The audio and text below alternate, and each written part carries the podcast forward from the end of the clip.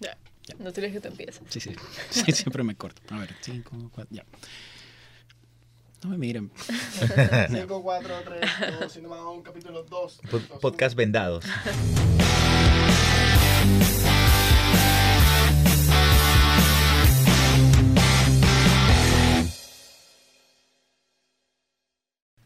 Hola, bienvenidos a Cinema On. En esta ocasión, pues, nos acompaña María Emilia García, directora de la carrera de cine, y Alberto Rivera, eh, director de películas ecuatorianas como Sexy Montañita. Hoy vamos a hablar sobre las antologías en las series, las series antológicas, esas series que solo que no tienen continuidad de un episodio con otro o en otros casos una temporada con otra. Eh, arrancamos con María Emilia, ¿qué, qué opinas? ¿Cuál es tu serie de ese tipo favorita que hayas visto recientemente? ¿O cuál no te haya gustado? ¿Por qué crees que esto funciona o no funciona? Etcétera, etcétera. Vamos. Go. Bueno, creo que la última que me vi que es, que es de ese estilo es eh, Black Mirror, Ok, Black Mirror. que por supuesto tiene excelentes reseñas, ¿no? Entonces creo que nadie se atrevería a criticar Black Mirror, ¿no? Y creo que funciona muy bien este tema. Bueno, mi única crítica tal vez sería que son muy pocos episodios por temporada, Sí. porque son como tres o cuatro, ¿no? Son, En la última Son- temporada son tres nomás. sí. Sí. Un poco creo que ellos lo, lo explicaron porque Claro. dicen que lo compensaron con Bandersnatch, que Bandersnatch como que en cierto grado, como en una película, compensó el hecho de solo hacer tres episodios, pero las series antológicas para mí son un poco no convencionales porque la mayoría de las series sí tienen una continuidad de una temporada a otra, pero pueden funcionar muy bien o a veces como que sí ser un riesgo mayor porque, por ejemplo, como estábamos conversando un poco antes de grabar, en el caso de American Crime Story, la temporada sobre el crimen de O.J. Simpson funcionó excelente, Sí, lo sí. nominaron a millón premios, pero luego, eh, aunque en la siguiente temporada también, recuerdo que el chico ganó... El protagonista ganó mejor actor. Sí, ganó Ajá. mejor actor, eh, pero de todas formas no tuvo como que el impacto que eh, la otra serie tuvo, ¿no? En su Claro. momento. Y bueno, lo, lo otro que también es interesante es que, bueno, él sí es un director que reutiliza bastante a sus actores. Entonces a veces los encuentras como que de una temporada a otra interpretando otro papel, obviamente en otro contexto. Lo cual para mí a veces es- es interesante ver a un mismo actor, en el caso de American Horror Story, Claro. ver a un mismo actor en distintos papeles, ¿no? Sí. No sé, en tu caso. Eso era más o menos lo que hacía Chespirito con sus actores. Sí. ¿no? Ah, sí. Claro, o sea, el Chavo del 8 al Chapulín Sí. eran los mismos actores con Sí. diferentes personajes. Eso sucedía también en, en American Horror Story. Era exactamente el mismo elenco. Sí. Creo que cambiaban dos, tres, pero los protagonistas se mantenían. De Lo que mencionabas de, de Black Mirror, claro, es una serie, es antológica, pero Black Mirror se convierte como una marca. Y si lo vemos como desglosado, creo que cada capítulo es como si fuera una película para televisión. Sí. Sí. Creo que lo- ellos lo conciben de esa forma, porque incluso ni siquiera es el mismo director en cada capítulo. Ujú. Bueno, como la mayoría de series Sí. de alto presupuesto, que es un ejecutivo, un productor y el resto son los directores y guionistas que van variando. Pero acá se siente como que más ese estilo. Entonces, no sé si viste la, Claro. la última, vieron la última temporada de, de No. Black Mirror. Por ejemplo, fue como, como de- en, en- en- en- ratings, en puntaje. El primer capítulo es el que más pun- el mejor puntaje tuvo y tal vez la, la estrenaron justamente en ese orden.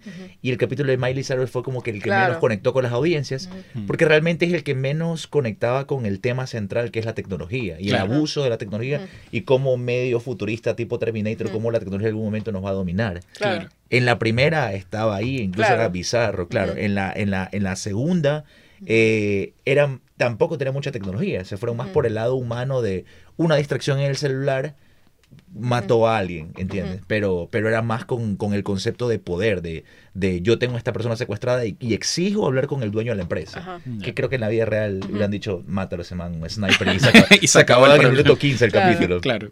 Ajá, Claro. Pero igual, chévere que se arriesguen a eso y cada una tiene su, su, estilo diferente. Sí. Claro, yo creo que el, el segundo episodio de esta última temporada definitivamente no está tan alejado en el futuro de lo que estamos viviendo versus Eh, podría los pasar otros mañana. episodios. Sí, Claro. porque el- simplemente era una crítica contra las redes sociales, nada Sí. más. Con otras redes sociales mientras y nuestra conduces. adicción, y nuestra adicción a, digamos que no poder desconectarnos de las redes sociales Ajá. durante los 15 minutos que manejamos, ¿no? Claro.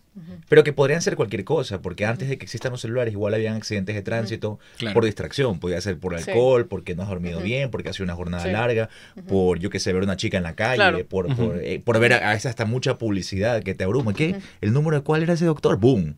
O sea, hay, hay, hay, tantas como excusas que ponen estos conductores que se chocan por distracción. Entonces, claro. se agarraron de eso y construyendo algo como que por un lado más humano. Ajá.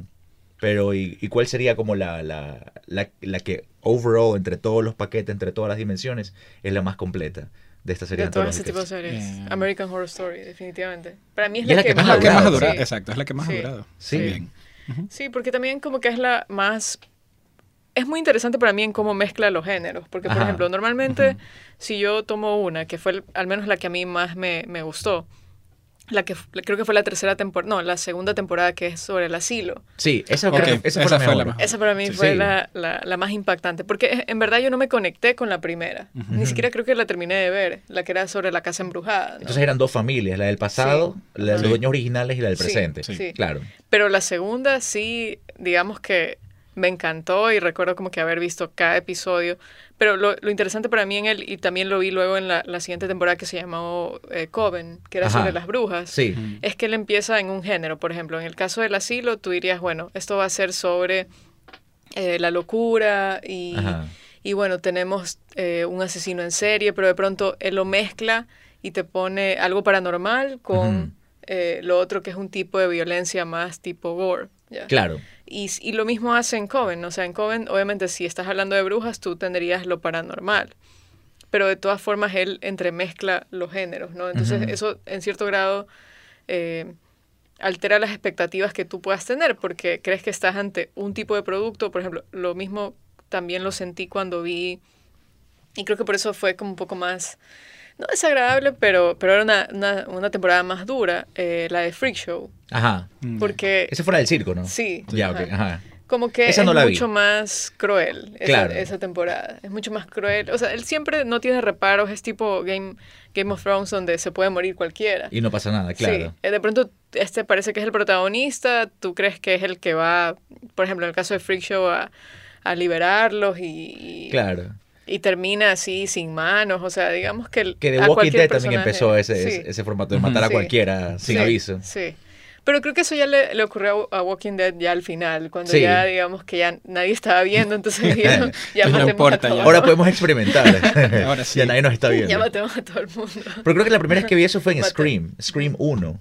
En Scream 1. Drew Barrymore estaba escrita para ser, estaba casteada para ser la protagonista de la película. Y cuando lee el guion, dice, ¿cómo es esto? Empieza la película con esta chica y a los 10 minutos la matas. Vas a confundir a la audiencia. Yo quiero ser esta man, yo no quiero ser el otro personaje que luego le dieron a Cindy Campbell. Claro, es como psicosis de Hitchcock. Sí, Él hizo básicamente lo mismo. Claro. Pero esos son los dos elementos que para mí son interesantes de American Horror Story. El hecho de que cualquiera puede morir y él no tiene miedo a, a transgredir los, digamos que los géneros, ¿no? Claro. Eh, de pronto tú crees que estás ante una película de un asesino, pero no, él te mete algo paranormal, paranormal pero Claro. sí, y la segunda temporada es como un híbrido entre Shutter Island y Resident Evil. Porque tiene como elementos de eso, como el asilo es un protagonista más, el lugar, la locación, sus personajes recontra que secundarios, que solamente te miran en el pasillo y dices, ¿quién es ese man? Raro, esos castings raros que escogen por la vida. Sí, sí. Y tiene de Resident Evil por los boom, por los, los boom, los sustos sonoros y el gore. Ajá. Sí. De ahí, o sea, la otra, eh, hay, hay otras dos como que series bastante populares. True Detective, que sería mm, también una... Antológica por serie. Serie antológica, pero ellos igual le han hecho una pequeña conexión, que en cierto grado Ryan Murphy también dice que lo ha hecho con American Horror Story, especialmente con la, con la última temporada, ¿no? Ajá. Como que ahí él trata de atar porque eh, definitivamente el espectador espera que en algún momento se conecten los hechos, ¿no? Y bueno, True Detective se supone que este caso antecede la primera temporada, ¿no? Al otro. Eh, porque creo que la segunda todo el mundo la quiere olvidar. sí, fue un experimento raro. Sí, en la segunda es que sale Vince Vaughn, ¿no? Ajá. Sí. Claro, ¿cómo pasas de, del ganador del Oscar a Vince Vaughn? y Vince Vaughn que, o sea, todo bien el man, pero es más conocido por comedia. y de repente se mete en algo ya bien, bien dramático. Así es. Es un poco difícil de creerlo de entrada. Claro. Pero es que ni siquiera fue un problema de actuación en ese caso. Para mí fue un problema de guion porque nunca se entendió como tal la historia que estaban exponiendo. O sea, para mí, o sea, era, yo primero dije, ¿será que esta serie es demasiado inteligente para mí? y, y, tengo que ver con más detalle, me estoy, porque a veces uno se distrae, ¿no? Claro. tu celular y dices, no, voy a prestar más atención. Pero literalmente la serie no tiene sentido. O sea, no tiene, no tiene lógica, ¿no? Yo sé que mucha gente ha criticado el episodio final de Juego de Tronos, pero ahorita recordando True Detective temporadas, bueno, Le gana, no. Sí, es una maravilla versus esa temporada que no, o sea, de verdad es como cuando ves algo que luego no puedes explicar, ¿no? ¿No será que, a ver, viendo, a la parte humana, el, humano trabajador de las series del audiovisual y del cine, un guionista o un head writer con su grupo de guionistas tienen, qué sé yo, uno o dos años para desarrollar una serie, hasta que la pichean, la entregan, la financian y se la filman, celebran, wow, a la gente le gustó y luego dice, a la gente le encantó, tiene cinco meses para escribir la segunda temporada. ¿Qué? Aguanta, me tomó dos años, ¿cómo hago eso? Y ahora solo tengo tres escritores, no ocho como tenía antes. No sé, resuélvelo, pero tiene que estar listo para ayer el tratamiento.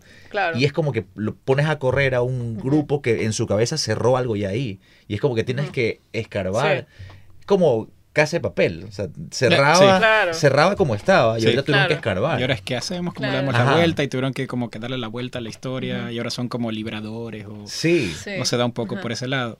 Sí. En el caso también de Game of Thrones, es al revés, en cambio. En Game of Thrones era...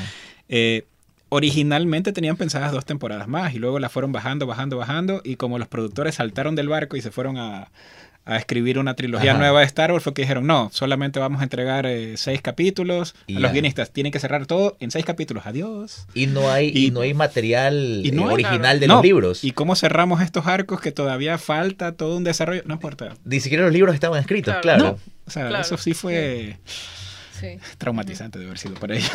claro. Definitivamente. Pero, después, claro, después de tantas batallas de poder, el chico más débil que nunca ha levantado una espada en su vida, que termina que solo estaba ahí. Que solo estaba ahí. Claro, es como, como cuando juega fútbol y no importa quién es el más hábil, que mete más goles, siempre hay un peladito que se pone en la camiseta pero nunca juega. Ramírez, vamos a la cancha, vas a ser el delantero, tú vas a partir el penal final. ¿Qué? Aguanta, ¿por qué? Sí. Sí, no, y también es como que tú construyes un personaje y tú le das, por ejemplo, en este caso, una característica particular o le das un poder. Entonces es como que, me invento, es como que Brand fuera Flash y tú le das el poder de la velocidad. Pero a la final Flash nunca salva a nadie con la velocidad. Entonces acá se supone que Brand tenía este poder de la visión, ¿verdad? Que podía ver el pasado. O sea, digamos que era como... Eh, y era un poder importantísimo. claro. Sí. Era, ¿cómo se llama? De Black Eye Raven. De, Black Eye Raven, sí. Entonces, este, pero al final nunca hace nada. Lo único, para, lo único que le sirve el poder es para revelarle a John que su padre en verdad había sido. Eh, pero nada más, fue una excusa para hacer yo, yo, pensé que iban a desarrollar full de eso. Nunca nadie en el universo se enteró de que él era el heredero legítimo. Él decidió callarlo por amor a alguien que igual terminó matando. Claro. Fue como que te amo, no le voy a decir a nadie que yo debería ser el rey. Pero luego, ¿sabes qué? Te voy a matar nomás, Fredo.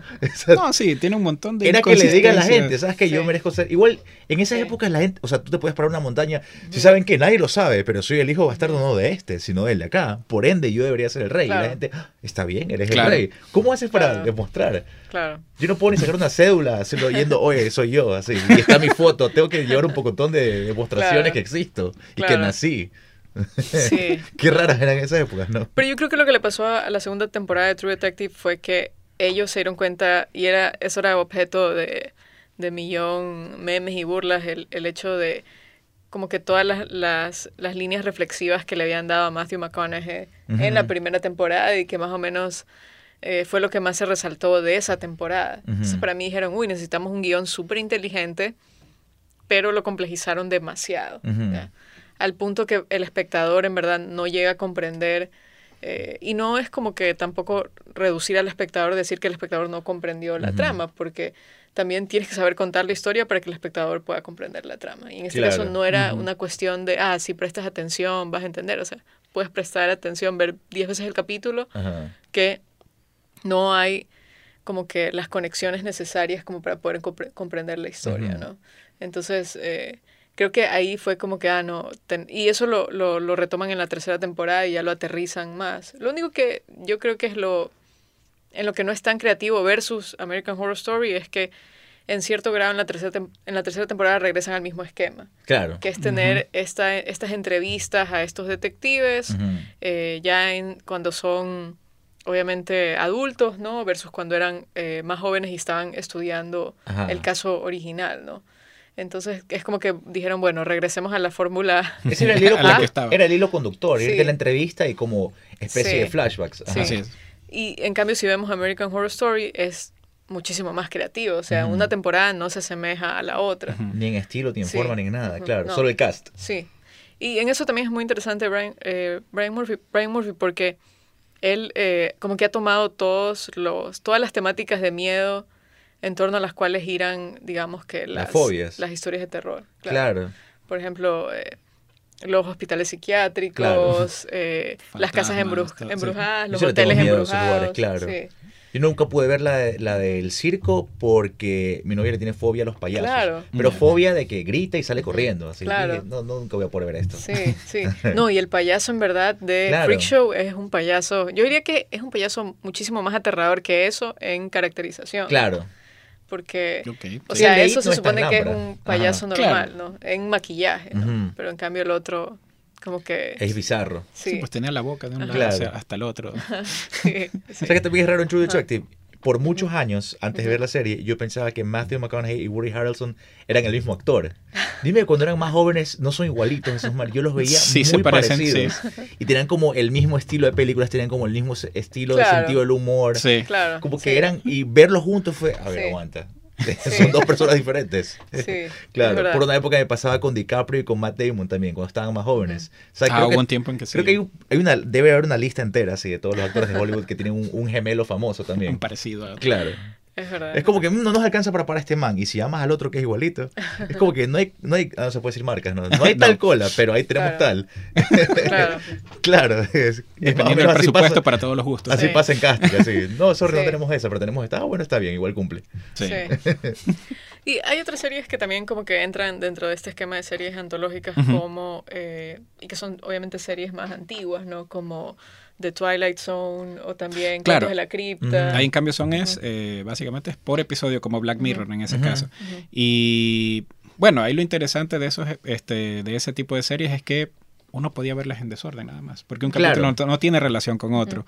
Eh, para nada, solamente la temática. Y eso es lo que la, hacía interesante para alguien que, por ejemplo, no tiene mucho tiempo de estar siguiendo eh, las tramas argumentales de esta serie. claro. Sí, entonces solamente, a ver, quiero ver algo de media hora, una hora, punto. Ya, esto funciona. Y en los 80 era muy popular ese tipo de, series y ahora se está dando otra vez. Eh, este tipo de historias que no tiene relación una cosa con otra. Eh, bueno, sin embargo, en cambio aquí no, este, no se hace asumo por el asunto de costos también, porque cada episodio que no tiene relación con otro es nuevas locaciones, nuevos actores, eh, vestuario, etcétera, etcétera. En, una época súper chévere en audiovisual aquí, coexistían de la vida real Archivos del Destino sí. y, pasado y confeso. Claro, de tres canales diferentes al mismo tiempo y eran unitarios. Así es. Yo recuerdo porque yo tenía 16 años y fueron mis primeros trabajos en, televisión. Todo el mundo luchaba por estar porque eran los únicos programas que contrataban. Exacto. Y lo interesante de ser unitarios era que ibas a un casting y no quedabas automáticamente para uno, pero de la temporada de 20, por lo menos en 2, 3, 4 quedabas. Exacto. Entonces ya con eso trabajabas, era, era chévere. Claro, y, y, justamente lo suspendieron por eso, por, por, por costos. Es armar toda la logística todo un elenco, todo un equipo de guionistas solo para un capítulo, claro. Porque de irles bien, o sea, les iba bien. La, gente, o sea, sí tenía audiencia, la gente les gustaba y, si era por eso, se iba de largo. Eh, eran básicamente los canales, en algún momento fue que dijeron, mm, podemos abaratar costos si no hacemos este tipo de programas, si nos vamos por acá. Claro, sí. Eso hace, por ejemplo, Nat con Precios en extranjero, que justo recién ah, estuvieron aquí grabando de nuevo. Claro, cada elenco lo que hacen es eh, solamente el protagonista lo traen de Inglaterra a donde sea que van a filmar y van al país donde sucedió generalmente eso. El caso donde este, este tipo fue arrestado puede ser en Australia, en Colombia, donde sea, y lo falsean en un país similar. Entonces, por ejemplo, cuando vienen a Ecuador es para falsear cualquier país de Sudamérica o a veces hasta México.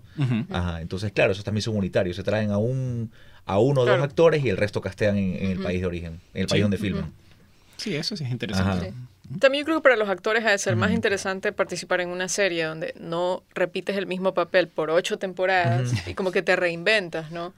en, un en una temporada interpretas, por ejemplo, a una reportera, en otra temporada más bien eres, yo qué sé, la dueña del circo, no sé, o, y en otra eres una bruja. O sea, digamos que para mí, para un actor, ha de ser muchísimo más interesante, porque a veces los actores se agotan, ¿no? Y por eso vemos que algunas eh, series se acaban, ¿no? No tanto por falta de interés del público, sino que los actores dicen, chuta, ya he estado haciendo esto por siete claro, años. quedan encasillados ahí. Sí. Quiero intentar algo distinto, ¿no? O sea, hay dos situaciones ahí, porque por ejemplo, si tiene un arco dramático como Breaking Bad, esa creo que es la utopía de cualquier persona. Claro. Dame algo así, que voy a ser 20 seres humanos durante toda esa temporada. Claro. Pero si vamos a algo tan exitoso como Friends, sí quedaron encasillados ellos para siempre. O sea, Rachel es la única que medio hace una película por aquí y por acá, pero nadie más hizo nada como que muy relevante, muy fuerte después de eso. Claro, igual siguen recibiendo 8 millones al año solo en regalías. Solo en las regalías. Solo en las regalías, pero, pero no pudieron reinventarse como actores. Eso también, claro, pero también empezaron muy jóvenes y ya en su madurez actoral ya no tenían todas las herramientas que podían lucir ya las quemaron en, esos 10 años. Sí. Ajá. Es verdad. Todo el mundo tiene un límite. Claro. Del lado también de este del lado también de los eh, productores, cada año si la serie es exitosa y sigues haciendo ah, ya tienes que pagarles más y tienes que pagarles más y cada vez y cuando hay la renegociación de contratos. Sí. Y entonces llega un punto, especialmente si una este si una serie tiene ocho, nueve temporadas, el, presupuesto de esas temporadas es escandalosamente alto comparado con las primeras. Claro. Eso también es otra cosa. Claro. En Los Simpsons, los actores de Los Simpsons estaban negociando en, en, las últimas temporadas cobrar, sobre todo los dos principales, eh, Cartwright, no me acuerdo quién era el otro. Dan Castanella. Castanella. Sí, Cartwright y Castanella, que son los que hacen prácticamente, hacen como tres, cuatro voces cada uno, son, son los principales estaban negociando para que les paguen un millón de dólares por capítulo. Les decían, pero no es lo mismo otro tipo de series como un sitcom que les, les pagan un millón por capítulo como Friends o Two and a Half Men, porque es todo un capítulo que tienen que actuar y es público en vivo, es casi como una obra de teatro que tienen que presentar. Tiene como, pero aquí llegas a leer un papel en pijama, o sea, no puedes ganar lo mismo por leer un papel en pijama, o sea, no es el mismo tipo de esfuerzo. Y dijeron, ya, que hagamos lo siguiente, no me pagues un millón de dólares, solamente danos 1% de toda la franquicia de Los Simpsons. O sea, y, y Fox dijo, ¿sabes qué? Toma el millón. Y con eso se dieron cuenta que no querían decirles cuánto realmente se mete Fox a través de Los Simpsons. Claro. Prefirieron pagarles el millón que darles 1%. Claro. También el hecho es de que eh, con el tiempo también los, eh, los actores se van adueñando de los personajes. En el caso de Los Simpsons también es así. Este, por ejemplo, el que hace la voz de Homero, no me acuerdo, este, el que hace la voz de Homero Simpson, él tiene eh, este, opción de veto, por ejemplo, con los guiones. Él dice, no, Homero no va a decir esta línea, sino que él diría esto, esto, esto y cámbiame esta línea. O sea, él decide cómo ajustarse eh, a los guiones que recibe, el cómo ajustar para que el personaje sea. ah, pero el original. El, original. Claro, que ese es Dan Castanella, creo. Castanella, Ajá. Sí. Sí. Pero yo, he escuchado también que hacer, digamos que voces es súper complicado. Claro, es complicado. O sea, no es tan fácil como ellos lo describen, ¿no? Porque digamos que tienes que interpretar mil emociones. O sea, por supuesto que, como bien tú dices, no es que tienes que maquillarte ni estar en un set, ¿no? Pero de todas que formas... memorizar, interpretar, claro. Sí. Sí, sí, sí, este o sea, la ventaja, yo he visto entrevistas de ellos, lo que ellos dicen en la ventaja es que pueden andar en las calles tranquilos sin que nadie, nadie, los moleste, pueden irse de vacaciones con su familia, nadie, los, nadie los estamos, no necesitan guardaespaldas ni nada de eso, y ganan súper bien, o sea, esa es la, la, gran ventaja, pero claro, no es lo mismo que el performance completo, en que tu cuerpo, tus gestos, tus emociones es el otro 50% y claro, evidentemente la voz es importantísima. ¿Y, qué tal de otras series como, hay otras que son también, no, tal vez no se las debe llamar series antológicas, pero sí cambian de eh, de objetivo de temporada en temporada. Por ejemplo, hay una serie que está en Netflix que se llama The Sinner, por ejemplo. Ya, Donde el punto común es el detective, ¿no? Que investiga los casos, pero es un caso distinto eh, cada temporada, ¿no? Claro. No sé si esas también entrarían dentro de la, de la eh, categoría de series antológicas o, Casi, o sea, es que ahí sí tienen la conexión que es solo este personaje, en el caso del detective, pero la historia y todos los otros personajes es completamente diferente. Eh, Pero en este caso sí hay una progresión que es eh, en el caso del detective y sí hay referencias al caso anterior a ratos. Entonces ahí sí en ese caso es una continuación. Hay una conexión. hay una conexión. Hay otras como por ejemplo, hay una canadiense que también está en Netflix. Eh, Slasher, por ejemplo. Eh, esa, por ejemplo, también es eh, antológica. Esas historias, en cambio, de terror, pero al estilo eh, Viernes 13. Claro, o, sí, o sea, un slasher film, justamente. O sea, un asesino, tienes que averiguar quién es. Y mientras vas averiguando, van matando a todos, hasta que obviamente el último que queda dice, no, pues el otro, porque solo queda el otro. ¿Ya? tiene también su público y es bastante interesante en eso. Pero un episodio no tiene relación alguna con, con el otro, no es ni la misma locación, ni los personajes, nada. Eso también. y todo eso empezó, como mencionaste hace un momento, con Twilight Zone. Sí. Y ahora están haciendo el remake de eso. Ahora está el remake. Pues Jordan Peele está a cargo de eso. O sea, después de que hizo Get Out y tuvo tanta opción Get Out, fue, ok, toma este proyecto, es tuyo ahora. Sí. Qué chévere. Ajá. En particular a mí siempre me ha llamado la atención el hecho de que hay dos series que se llaman igual. Hay una que se llama American Crime Story y hay otra que también se ah. llama American Crime. Sí. Y las dos tienen ese mismo formato, porque American Crime Story, eh, al menos en las temporadas que se ha visto, trata el tema del asesinato eh, de Versace y el asesinato de O.J. Simpson, bueno, el asesinato que lo acusan de haber eh, cometido, y en la otra también como que cada temporada cambia totalmente el, el caso que es expuesto. Solo que ahí son casos ficticios, ¿no? Sí. Ah, ¿cuál es ese? La temporada fue el de Unibomber. ¿Esa fue la primera? Eh, no, ahí, por ejemplo, tratan el caso de un chico que, por ejemplo, de pronto termina asesinando unas personas. Eh, y eh, me acuerdo, una, la, una de las temporadas que vi era de una pareja donde eran ambos eran drogadictos y un poco digamos que había un conflicto porque también eran de dos razas distintas, ¿no? Entonces, eh, el uno termina en la cárcel, y ahí me acuerdo otro que era un chico que, que era de ascendencia, podríamos decir, latina, y, y, lo acusan de estar en una pandilla y lo meten a la cárcel. O sea, cada, cada temporada trata una temática totalmente distinta, ¿no? Pero en este caso sí son 100% ficticios los casos, ¿no? en ah, la otra serie haces alusión a un caso famoso. Son inspirados en casos reales, claro. sí. Pero las dos son interesantes porque en las dos también reutilizan los actores. Y, y, lo que más me llama la atención es que las dos tienen como que el mismo nombre, ¿no? Eh, entonces a veces yo recuerdo haber tratado de ver una y de pronto me topaba con la otra y, y es como que a veces no puedes distinguirlas, ¿no? Pero, pero por supuesto que, claro, en estilo es, es distinto, ¿no? Y en eso también es interesante ver como que la versatilidad de, de Ryan Murphy como realizador, ¿no? Porque él puede hacer desde algo tan de género como American Horror Story y luego hacer un dramatizado como, eh, como American Crime Story, ¿no? Y luego Glee. Y luego, Glee, que es otra cosa. Como que puede abordar todos los géneros, ¿no? Y él tiene otra comedia. ¿No es Anger Management? No, eh, no él también, él. Él, algo, también hizo, algo tipo Two and a Half Men tiene. Él también hizo Nip Talk. Nip Talk, ah, Nip Talk también. Pero eso también era como un drama, ¿no? Sí, sí ese era más drama. Sí. Pero es súper, súper versátil como director. Sí. Bueno, este, llegamos ya al final porque ya se nos acabó el tiempo lastimosamente. ¿Palabras para cerrar? Eh, no sé. ¿Algún comentario final al público sobre las antologías? Ya que nos hemos ido hasta Game of Thrones y luego regresado sobre eso. No sé, tú quisieras elaborar si es que crees que en Ecuador en algún momento se podría llegar a hacer una serie antológica.